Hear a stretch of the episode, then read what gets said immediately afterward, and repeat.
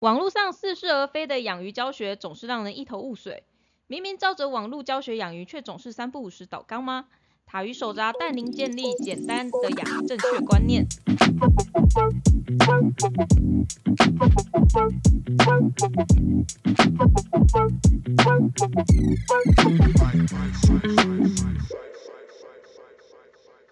大家好，我是塔鱼手札的兽医师阿汪。大家好，我是台语手札的气质造景师阿喵等。一下，今天还是走气质路线，当然啦、啦。每天都要走气质路线哎。上次大家笑得很开心呢，就是你的数学让大家觉得非常娱乐。谢谢大家。什么时候让大家知道你的化学也三修？不要，哎、你是说出你是三修吗？来。对啦，哦，我化学那个时候是一百分呢。走开啦。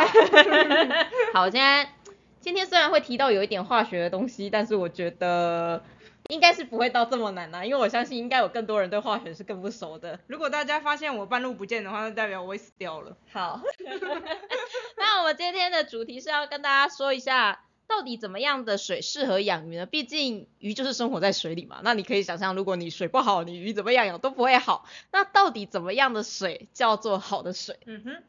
事实上这件事情，我跟阿喵说的时候，我问阿喵说：“阿喵，你觉得怎么样的水是好的水啊？”他就跟我回答说自来水，：“我说，那你就没有其他更详细的讲法吗？”自来水。对他就是很坚持，就是自来水 啊。不过这边要讲一下，就是台湾的自来水，其实本岛本岛的话，其实大部分都还不错。可是有个地方例外，哎，我不知道金门是怎么样哎、但是因为我刚刚喵就曾经是澎湖水族馆那边的员工，是。我们知道澎湖的水真的超差的。啊，不行，澎湖的自来水完全不行。因为澎湖的自来水它是海水淡化来，澎湖是一个，我记得澎湖是没有水库的地方吧？嗯，对。对，金门还有水库，所以金门的水说不定还好一点。对，虽然我们有去金门玩过，但我们没有变态到就是到金门还去当地测水池做这种 神经病的事情。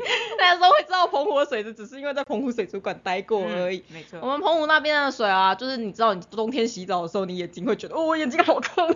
对，它那个氯气含量超级无敌重，嗯没错。而且头发洗起来还会还会有点涩涩的，澎湖对人真辛苦。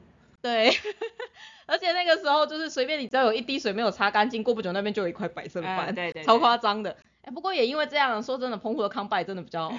那你知道康拜它其实是澎湖起家的，那其实在澎湖哦。对对对，那其实水质的软硬度会影响到茶的味道。大家有机会去澎湖，真的可以喝喝看澎湖当地的康拜，那味道跟台湾本岛完全不一样，超神秘的。我们没有叶配，我们没有叶叶配，我们为什么要叶配这个？那我相信一定很多人听到想说，哈，自来水就可以养鱼。可是我之前要去养鱼的时候，我好像上网查，大大们都会说什么，哦，那个孔雀鱼就是碱性水域的鱼，它不能养在水草缸，它不能放成木，它如果放的话，你的鱼尾巴就会烂掉。然后不然就是什么金鱼缸，你就要放珊瑚骨，你没有放珊瑚骨，你的鱼养不起来。嗯，然后还有像是那个雷龙啊、斗鱼啊、鼠鱼啊、灯鱼啊、异形，他就说啊你要把它放在酸性水域哦。等一下，那你这样讲的话，那我不就我什么水我都不能养鱼了耶？为什么啊？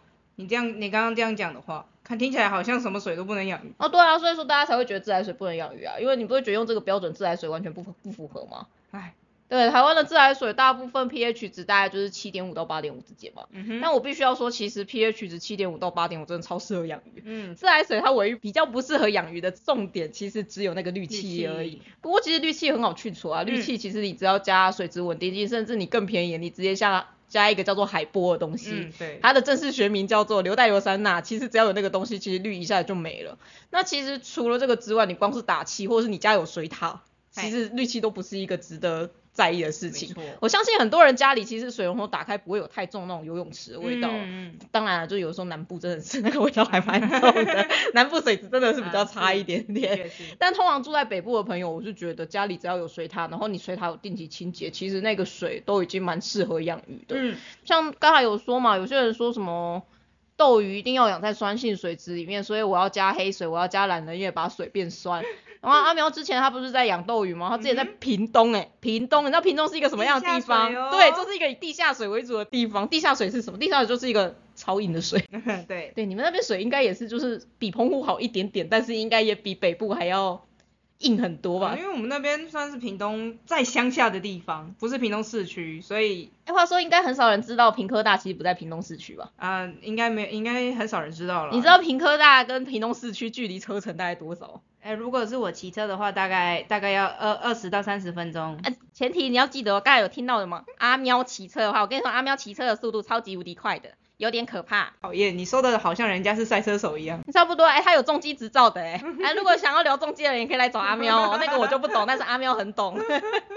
对，所以事实上，平科大离屏中是有一段距离，那他因为那边又更加偏远一点，嗯那他们的水其实主要是地下水，他家的斗鱼还是养的很好啊。嗯，你的斗鱼应该也没什么破尾的状况。很少，很几我几乎都正常换水啊，就是一次可能换个一半，然后破尾什么的状况其实很少出现。我记得你那边的斗鱼也不太会有车轮虫的现象啊，就只有你嗯对刚开始养不太熟的时候才会有。嗯，对对对，对啊，然后寄送的时候，其实斗鱼尾巴也都不会破掉那一些的。哦我的我的我的破尾率真的是少少之又少，大概一成一成多而已吧。那你觉得你养斗鱼成可以这么成功的主要原因是什么啊？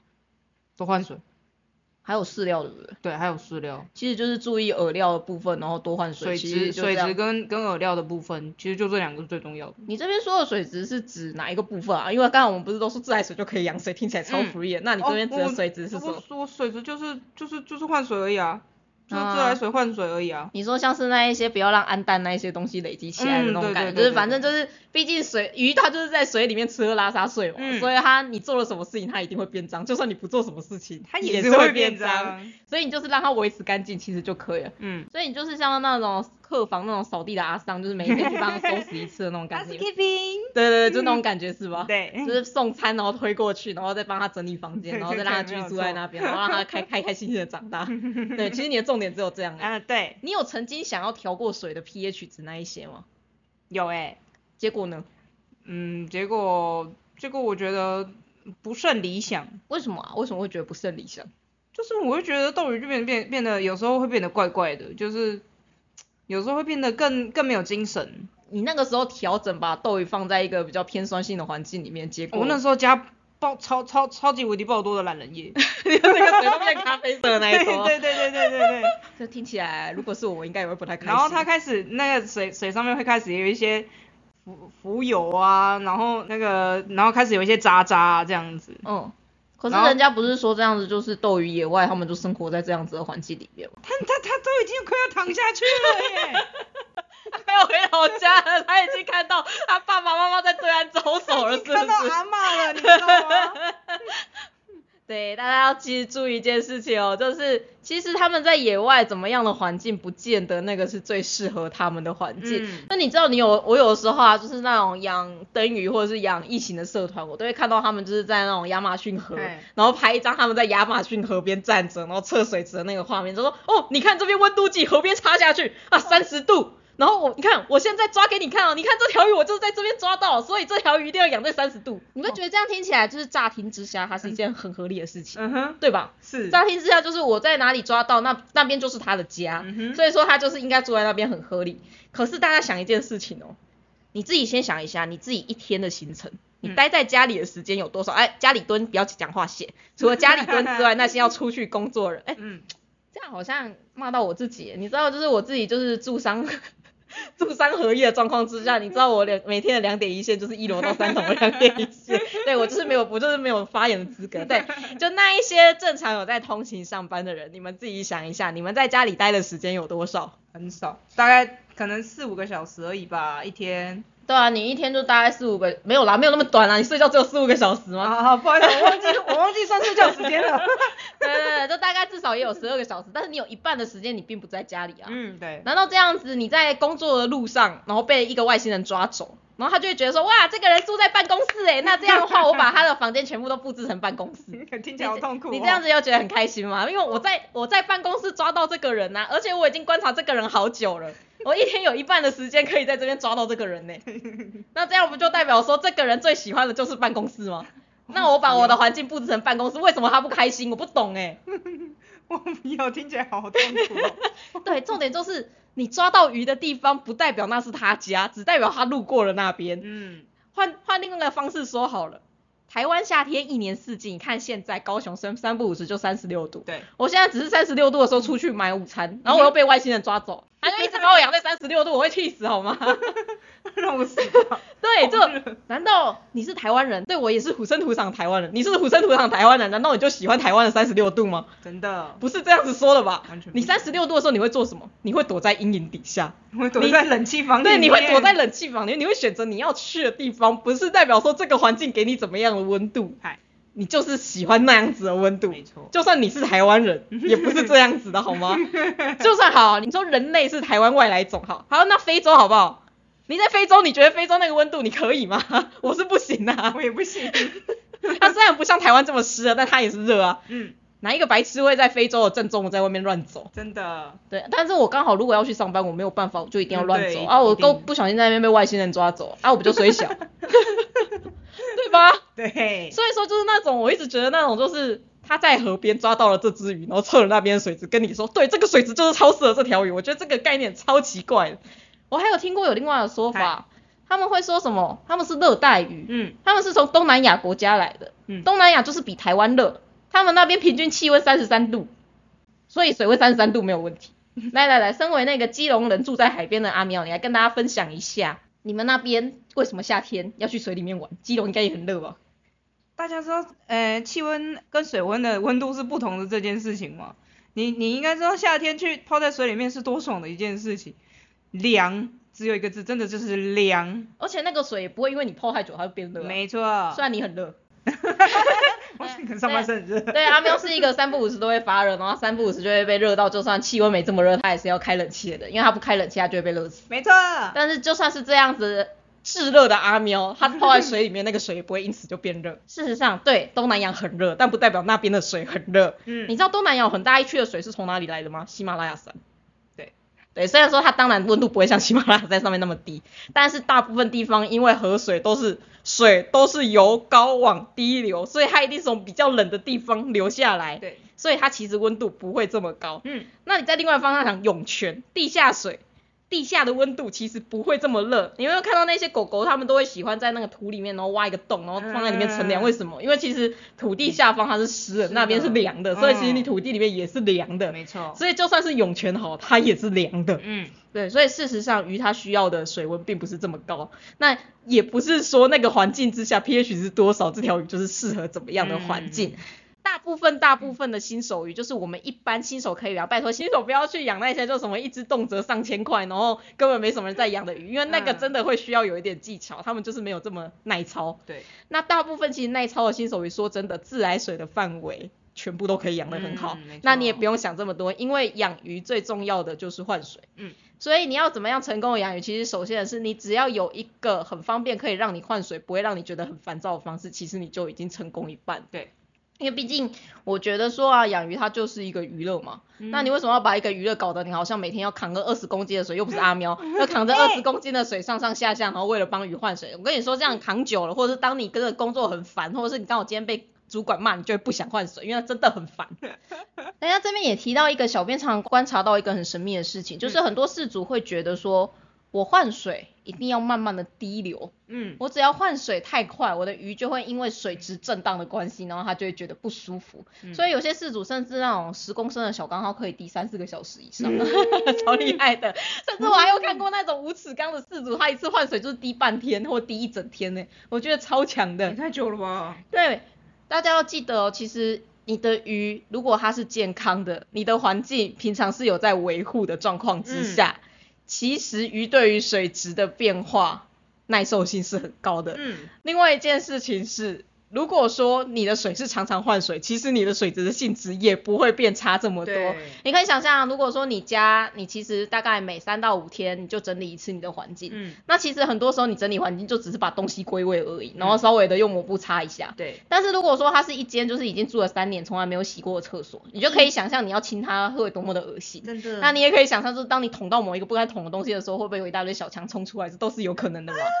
对，但如果说你是每天都有在清的话，说真的，小强一开始要入侵其实就已经很难了。嗯，对，对，所以说差别是在于说，如果你平常就有在定期的每一个礼拜换一点水、换一点水的情况之下，其实你不太不太需要担心你的环境会脏到哪里。那你嗯环境不脏，其实你的水就不会有太大的变化，那你也不用因此就担心什么哦，我的鱼只要稍微低快一点就会出事。我跟你说，如果你的鱼稍微低快一点就会出事的话，那就代表它原本就有事了。其实大部分的鱼，它们都可以耐受震荡。为什么？你们可以想象一下野外的环境哦。野外的环境，一条河里面，它有阴影的地方跟没有阴影的地方，它的水的温度一定是不一样。不一样。那一条河里面，它的白天跟它的晚上，一定状况也是不一样。是。那还有，更何况还有一年四季的变化。嗯嗯。对，不知道你们有没有想过一件事情？我隔壁的阿妈为什么她把她的孔雀鱼养在外面的随便一个小小缸子里面，她的孔雀鱼生生不息，我的孔雀鱼怎么样就死一堆？你不会觉得他们养在外面就是没有加温棒，冬天就给它放在那边吹风，然后夏天就让它在那边晒？对，那它的鱼还是活得很好的，为什么？因为其实健康的鱼本来就可以做到这样，不是不是那个阿妈很厉害，是那个阿妈她只是刚好做到了符合鱼的特性的东西而已，所以。鱼它是一种很坚强的东西，为什么我们可以有这么多神秘的大大出来做很多神秘的理论，也是因为鱼是一种很坚强的东西，你不论不论怎么把它乱搞，它们都可以活着。对，那你们会觉得说鱼养多久叫做你成功养鱼了呢？或许对很多大大来说，它一条鱼只要养到繁殖就叫做成功养鱼；或许对一些大大来说呢，它的鱼只要养超过一年，它就叫做成功养鱼。但是对我们来说，你知道什么叫成功养鱼？所有所有在人工饲养环境里面的动物，它的寿命都应该要比它在野生的时候还要长才对吧？对，对你想想看哦，像前一阵子你知道那个美国还那个熊猫给中国吗？嗯，我知道。对啊，那只熊猫它就是活得比它预期寿命长超级无敌多啊，那才叫做正常的饲养环境。还有像最简单啊，流浪猫。流浪猫一流浪猫一般都大概寿命就两年嘛，但是你你你养在家里，你看你你想想你可以养几年？至少十年到二十年诶。对啊，就是正常来说，其实你被人类饲养，他们在一个就是营养非常充足，然后非常干净的环境，而且没有人跟他打架，就算有人打架，也有人帮他医疗的状况之下，是怎么样想？它的寿命都应该要比野生的还要长啊，那为什么说在鱼的身上就是反而是人养的，然后啊一年我就养好，等一下那条鱼在野外的寿命十年，然后你觉得一条寿命十年的鱼，然后你养一年，你跟我说它老了，所以它死了，它很正常，我才觉得你不正常好吗？对，大家可以去查一下很多种鱼的寿命，嗯，那也是可以就是尽量查英文的，英文的资讯会比较好啦。反正你就只要打那个鱼的学名，然后再打一个 age，a g e，其实就会有答案，嗯，你就会发现其实大部分的鱼的寿命比你想象中的还要长，连那种灯鱼这种小型鱼，它们寿命很多都有三到五年左右，那像是鲶鱼系列，像那种属于异形，其实常常就是十几二十年等级的，对，甚至连金鱼的寿命都是十几二十年的等级，对，所以养鱼之前，其实你要想清楚哦，这条鱼可能会陪你。十几年甚至是几十年，它们其实是可以养很久很久很久很久的。所以说，当你的鱼你发现它养几个月就要嗝屁了，那就是绝对是环境有问题。但是千万不要跟我说啊，那应该是我 pH 值不好的关系吧？没有没有这回事，真的没有这回事。我跟你说，当鱼适应了一个 pH 值之后。你就不会看到它有任何的异常，嗯，对，那它如果没有任何异常，它之后发生了异常，然后你一直以来 pH 值的照顾都是一样，然后你再跟我说应该是 pH 值的问题吧，我会生气哦，你会觉得这这这合理吗？我这么久以来都是用这个水养，但是因为今我养了大概三四个月左右，然后只是因为今天鱼开始有一点点感染，嗯，然后就有人跟你说，那是因为你养的是孔雀鱼，然后你在孔雀鱼缸里面放沉木，然后那个沉木让水变酸，所以你的鱼。你的孔雀鱼尾巴才会烂掉。我跟你说，一个东西它如果要释放出酸，释放出最重的时候是什么时候？一定是一开始放下缸的时候。对。你一开始放下缸的时候，它尾巴没烂掉。等你换了好几次水，那个酸都已经没有，它尾巴烂掉，然后你再灌那个酸，你觉得这样合理吗？满头问号。对，而且事实上，如果你是用自来水养鱼啊。自来水它是一个还蛮稳定的水，它为什么叫稳定的水？是因为它里面有一些东西，就是有一些我们最讨厌那些白色的渣渣的东西存在。嗯，那些白色的渣渣是什么？那些白色的渣渣就是可以帮助你的水稳定它的 pH 值。所以其实你只要用自来水养鱼，然后你有在定期的换水。你一个礼拜换一次，就算只有三分之一也好，你每个礼拜换一次，其实你的水真的不会差到哪里去。嗯，那你也不用这么小心翼翼的每次要滴流换水。你知道滴流换水唯一要用的时候是什么时候吗？叫做你把你家的鱼带回家的时候。嗯，因为你家的水。绝对跟水族馆的水是不一样的，所以那个时候是因为你两边的水是不一样，你才需要做到滴流的这件事情。等到他已经习惯你们家的水，你就真的就是直接加下去就好了，不用想这么多，你只要确定你的水没有氯气，加下去就对了。而且也不用加这么久，你不会觉得加这么久，它好不娱乐哦？对啊。我每次要加个水，然后就要在那边等它。那假如我刚好现在要出去干嘛，我还要回来，然后今天大水这样子，我不是很崩溃吗？真的真的。对，像阿喵自己一缸，阿喵你自己换一缸就是十公升的水，你多久就把水加完？十十公升就是一尺缸啊。十公升，我大概十公升的水，我大概一分钟之内就可以换完了吧？对，那我们家的鱼会怎么样哦？嗯，完全不会哦。有啦，他们台风天的时候会怎么样？哦，只有对对，要注意的啊是台风天跟下雨天的时候，因为这个时候水质真的比较糟。那因为台风天跟下雨天之后，水质其实跟一般的水真的水水质上的差异会比较大。对，所以那个时候如果你换水比较快的话，就是也会出现，你会发现有一些鱼会开始喘。对，那要避免这件事情的做法，其实你就是下完雨以后不要换水，就这样。你就是看气象预报，提早换或者延后换都好。那如果你真的要延后换，然后你又担心鱼缸脏的话，其实你就是暂时先停止喂食，或者喂食量少一点就好。嗯因为其实鱼缸里面最主要的脏物来源就是你的喂食跟鱼的代谢。那其实你不要喂的话，鱼也不会出事。嗯哼，对。鱼是很耐饿的哦，大家他们只是很爱吃东西，所以你随时经过你都觉得他们很饿，但他们其实非常非常耐饿的。对，哎，对了，阿妙，就是刚刚我嗨们有提到说，就是那种什么孔雀鱼啊，然后放沉木啊，水会变很酸啊，嗯，这也是我在现场上面还蛮常遇到的问题，哎，就是有些客人都会跟我说，我不要青龙石，因为它水会变得好碱，然后或是我不要沉木，因为它会让水变酸。就你一个造景师的角度来说，你觉得这些造景对于鱼缸的影响真的这么大吗？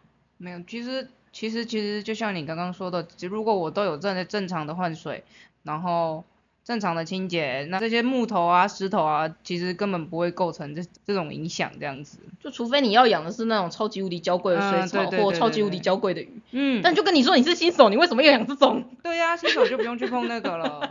对，但是其实大部分那种好养的青虫草，就是那些跟杂草一样的水 草类，对他们其实只有一开始适应水质的时候会花比较久的时间，但等他们适应之后，其实你不论水是多酸多碱，只要是在正常范围之内，他们都是可以，对，他们都可以正常生长。嗯，了不起就是碱性一点的水质，多下一点肥这样子而已。嗯，就如果对水草来说没是这样，就是它不会造成你完全养不起来，也不会造成你的水草状况不好。对，就只是你可能要多做一些事情或少做一些事情而已。对，没错。所以其实对新手来说，造景你会建议说，就是只要喜欢就好了，不用想这么多。其实好清洁就最最重最重要了。所以它其实什么性质根本就不是这么的重要，它影响对并没有这么大。没错。啊，有啦，有一个状况之下影响会很大，就是你喜欢把造景素材堆满整个鱼缸的那一种，但那一种我也不建议新手，因为那个东西超难顾的，那这个阿喵应该有非常大的切身之痛。那个至少至少一个礼拜就要清个两三次以上，你的缸子才才真的有办法维持干净。真的，如果是新手的话，完全不建议造那种大山大海的景，真的千万不要。而且我记得你们在清洁的时候还不能像一般鱼缸一样随便换，因为你如果说动作大一点的话，然后那个造景就崩了。对，造景就各种坍塌，或者你不小心水冲开一点的话，就是水草就会的在空中里面飘这样子。没错。对，所以它就是一个超级无敌不适合新手的东西。嗯拜托，新手的造景是以鱼好为主，对 对，不是以你觉得看的漂亮。如果你想要一个看的很漂亮的景，我反而推荐你就是直接单纯养水草缸，嗯就等于说是以水草缸那个方向去发展，然后不要想到要养鱼。因为其嗯实水草缸的需求跟鱼缸的需求是完全相相反。对对，那如果说你水草缸你觉得就是没有生物有点无聊的话，我是蛮推荐养虾的啦。嗯对，虾子跟螺其实就可以了。对，而且其实有一些虾子大只的还蛮可爱，你知道虾会抓痒痒吗？嗯哼，就我们还蛮常看到，就是虾前面几只手在那边吃东西，后面几只脚在那边抓痒痒，超可爱的，嗯超可爱而且它们还会洗澡。嗯对，对，就其实它们是一种蛮可爱，然后它们还会打架，像是那种一起抢到一块食物，它们两个就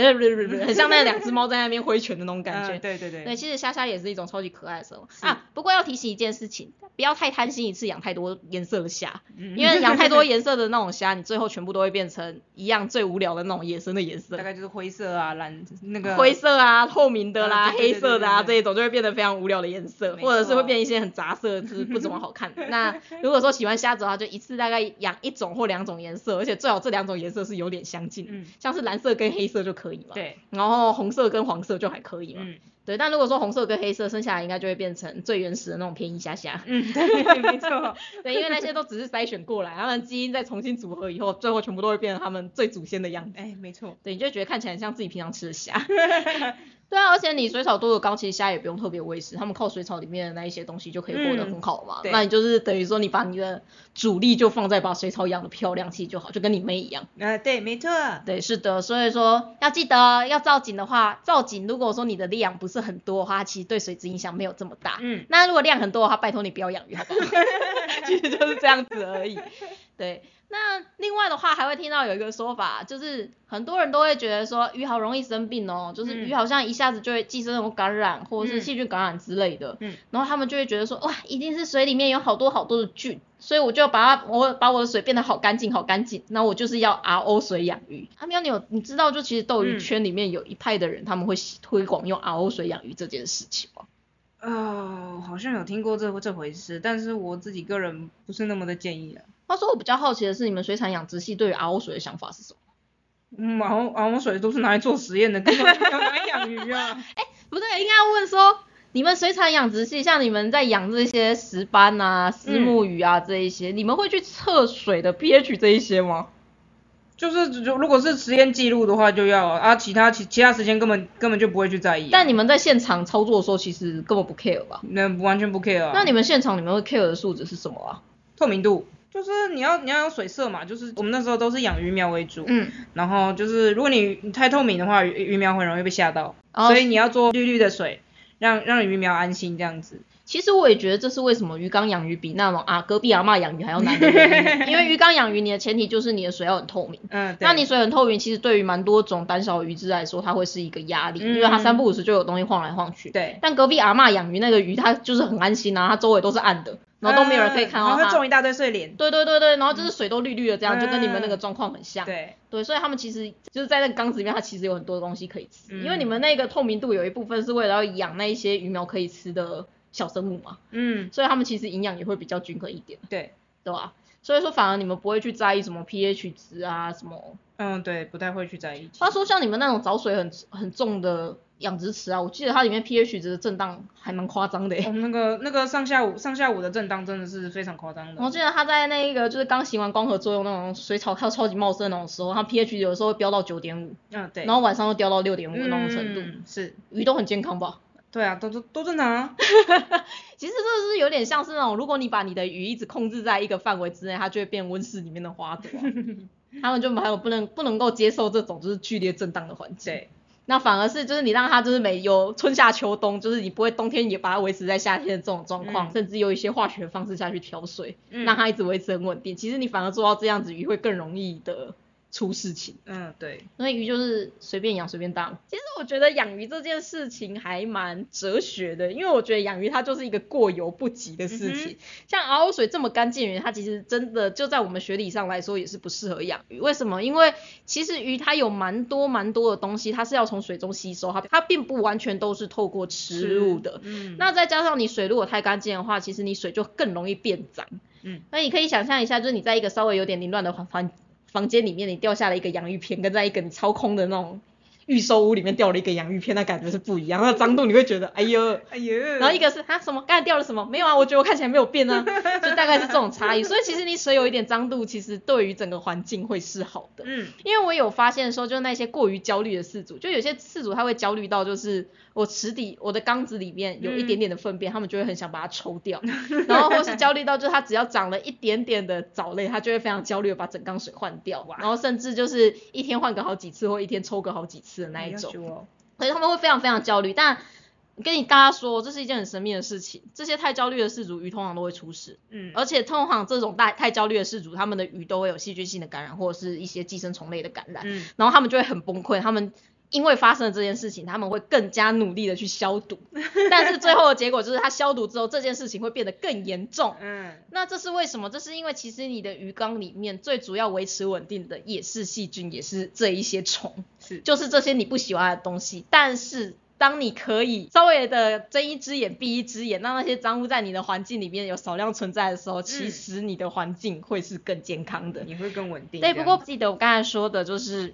鱼缸它是一种中庸之道，你不要说哦太好了，今天塔鱼这么说，我就再也不洗滤材了，我就再也不清洁我的鱼缸，不不那就太过了。要记得也是要一个礼拜换一次水，然后也是要检查一下你的过滤器，如果上面有一些咖啡色的渣渣，麻烦把它冲掉。记得清掉。对，记得清掉，太脏也是不好的，只是太干净也是不好，它就是一个两者之间的中庸之道。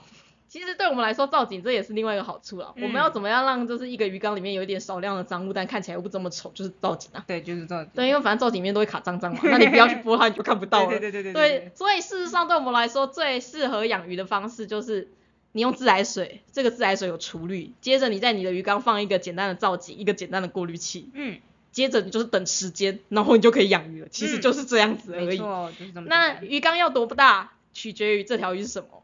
其实就只是这样，没有什么太多太复杂的东西，最简单最简单就只是这样而已。但我们真的会很推荐大家要用造景，除了水质的部分以外，还有另外一部分是因为你没有造景的话，鱼就没有隐私啊。嗯。那鱼就会觉得说，哦，我不论到哪里都很很可怕，大家都可都可能会有一些大型的动物从四面八方冲过来攻击我，所以他们就会变得很胆小。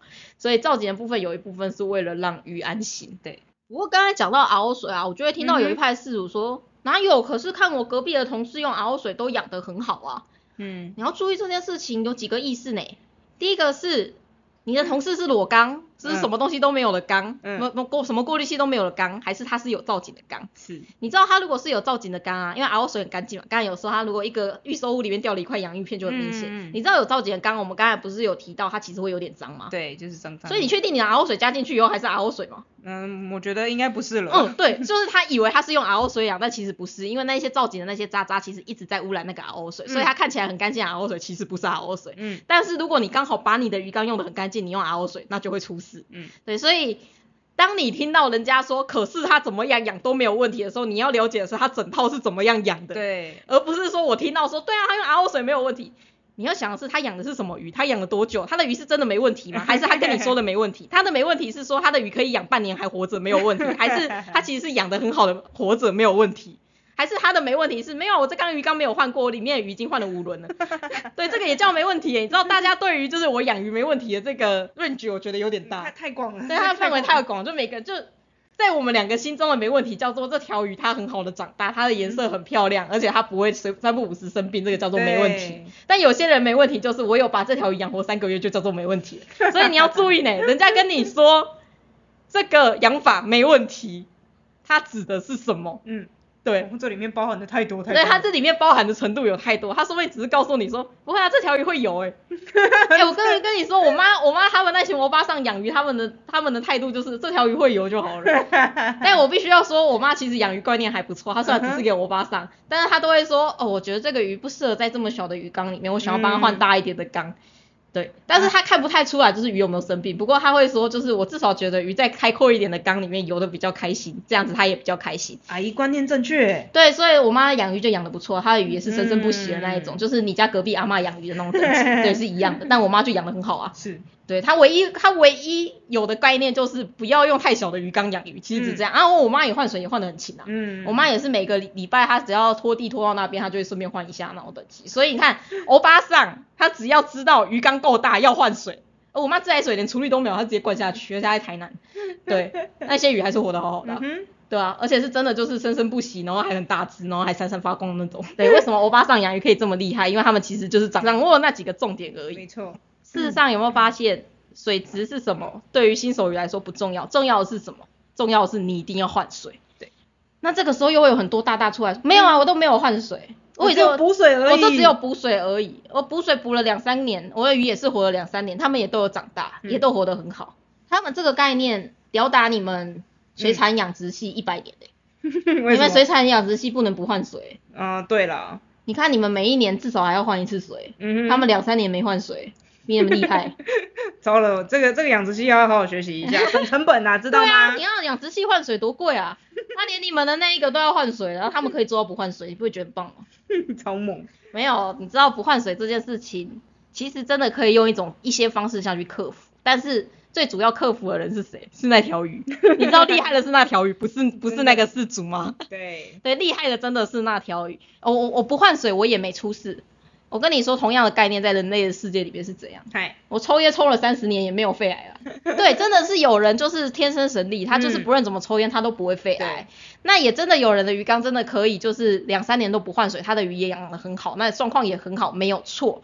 这个问题是在于说他的这一个经验不一定是你可以复制。嗯，你可能会发现你的鱼缸一个礼拜不换水它就不行，会发现你的鱼缸其实一个月不换水就不行。嗯为什么不行？因为它真的就是一个天时地利人和，那个人真的就是上辈子做了很多好事的情况之下，他来抽烟抽了五十年不会肺癌 啊。但是你刚好就上辈子杀人放火啊，你可能连烟都没抽，你只是吸到那个五十年的人的肺烟你就中了，对吧？这就是每个人的命不一样啊，这没有办法。那所以我们想要提供给大家概念就是，你只要照着我们的概念下去做的话，其实你成功几率就会变得很高，嗯其实只是这样子而已，但不代表说那些大大们的做法不会成功哦，是会成功的，但是成功率多少的问题，你有办法去复制这件事情的问题而已。对对对所以听了我们的 podcast 也不要就是跑去指责其他大家说你这样子养法一定会死啊！我跟你说，人家就是养活了，你这样子讲，你只会被人家泡而已。对，你 只会被泡死而已。为什么他养活？他不知道他为什么养活，但他就是养活了。嗯那你也不能否定他养活了这一件事情，懂吗？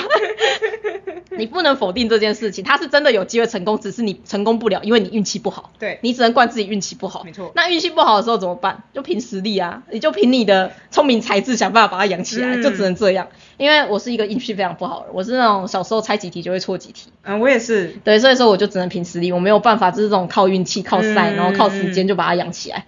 对我没有办法，所以我只能用这种非常 非常科学、非常理论，然后非常可以重复的方式下去养鱼。嗯哼，那我也只会这一套而已。是，对我没有办法那种太过于占卜式的、巫术式的养鱼方式，我办不到，我做不到我。我也我也不行，对，那在基本上养鱼的状况之下，水质真的不重要，重要的是你要不要换水。嗯，那对我们来说，其实换水这件事情，就跟你养狗就是要带它去散步，嗯你养猫就是要清猫砂，对，你养乌龟就是要给它晒太阳，没错，就是一样的概念。当你发现你做不到这件事情，或是你家真的超级无敌难换水，或是刚好你家的水真的就是水质差到一个不行，嗯，那你就只能放弃养鱼了。坦白说，真的，我觉得我建议就是放弃，就算你很想很想养，但毕竟不要忘记宠物。为什么它叫宠物？是因为我们需要宠它嘛。嗯，那宠物其实跟养小孩真的很像，就是你只要看到小孩开心，就算你现在花了一笔钱，花了一笔钱，然后只是让小孩开心，你什么都没有得到，你还是会开心啊。你还是会很开心。那宠物不就是也是这样吗？就是你让宠物开心，你也会开心；你看到宠物长大，你也会长，你也不是你也会长大，你也会长大你不会长大。你看到宠物长大，你也会开心。那这样子的话，才叫做宠物吧？那如果说你发现你养了一只鱼，结果它死掉，你根本不闻不问，你就觉得说哦，我再养一只，我再买一只就好了。嗯对我来说，那就比较宠物啊，你只是把它当做物品在看待，你只是把它当做你房间的一个装饰品而已。是，对，因为我们 podcast 它就是以一个我是养，我是希望把鱼当做宠物对待的一个嗯角度下去。把它当做一个生命来对待。对，把它当做生命来对，我就觉得鱼很惨。你知道前一阵子那个说夜市不能够抽签，然后换那些小老鼠、小鸟的时候，嗯就只有金鱼可以耶，到底为什么啊？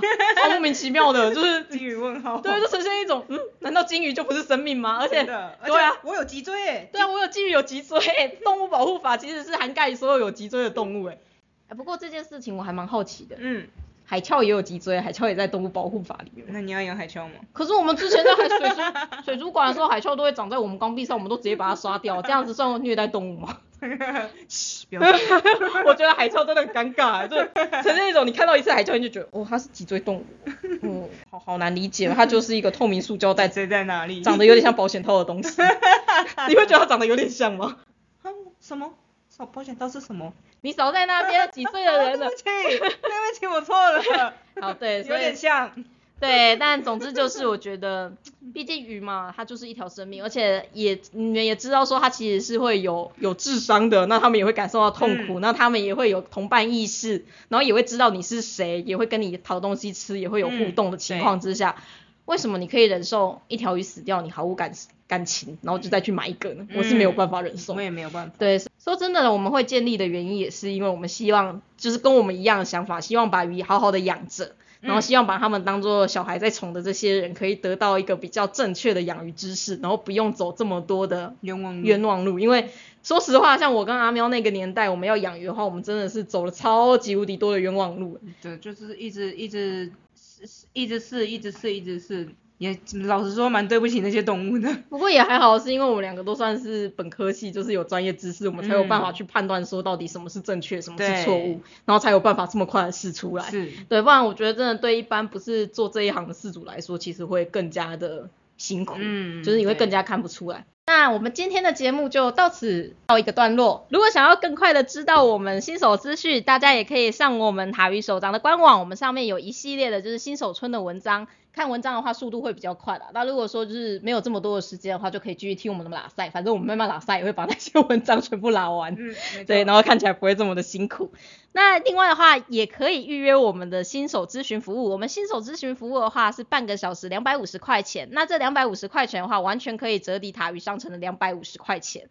对，那小编会这样子设置的原因，完全是因为我怕被白嫖。对，因为我之前已经被白嫖好几次了。拍拍，而且你知道最气的是什么吗？最气的是他跑来问你之后，然后他还要跟你说，但是其他水族馆说怎样？你就会觉得说，那对啊，那你就为什么不去问水族馆？问水族馆不用钱哦，你问我这边还要钱哦，还要在那边跟我说，就是可是其他水族馆说怎样？说实话，这些事情我没有办法百分之百跟你保证我说的一定是对的。嗯这剩下的真的就是你们相信的是什么？是就是我说的这些东西有没有办法说服你们？我对我来说，重点只是这样而已。你知道，对我来说，就是对事不对人这件事情非常重要。不是不管我今天是不是塔鱼，不管我是不是王，我是不是兽医师，嗯只要我说的东西它是合理的，它是符合你们在国中、国小所学的嗯生物、跟物理、跟化学的话，那我觉得它可以相信的可能性就很高啊。对，那如果说像是那一些，就是连你用最基本的知识判断起来，你都会觉得它是不可能的事情，那他就是不用相信，不管嗯他说的是谁。没错，对，重点不是这个人是谁，而是他说的是什么。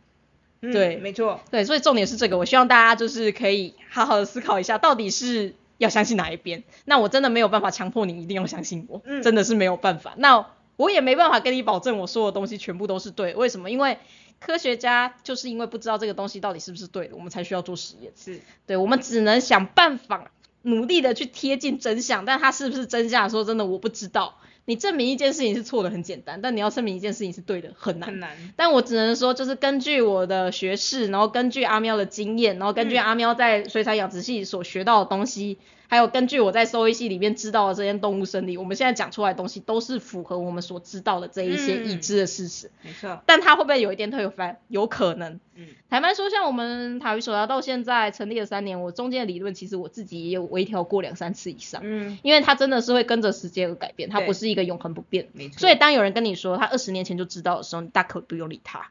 为什么？因为知识不可能二十年来都不可能改变，因为知识在进步。就像如果有人跟你说我二十年前就已经想到 Facebook 会衰败，你不会觉得这个人就智障吗？他就只是会说啊，就事后诸葛而已啊，就都给他说就好啊。你有种你就翻出你二十年前曾经这么做过的证据。嗯，如果连证据都没有的话，你就是听听就好，他就只是想嘴炮而已。没错，对，手机都进化成这个样子了，谁可以想到现在手机可以进化成这样？就像谁可以知道现在 AI 绘图可以到这么厉害的状况？根本没有人知道啊。对，因为你真的没有办法预测未来会发生什么事情，尤其是现在的科学又进步的越来越快的情况，所以你只能不断的去更新这件知识。没错，对，那我们今天的节目就到此到一个段落。那我是塔鱼手札的兽医师阿汪。我是塔鱼手札的气质造型师阿喵，哦，你今天走气质路线，我又忘记了。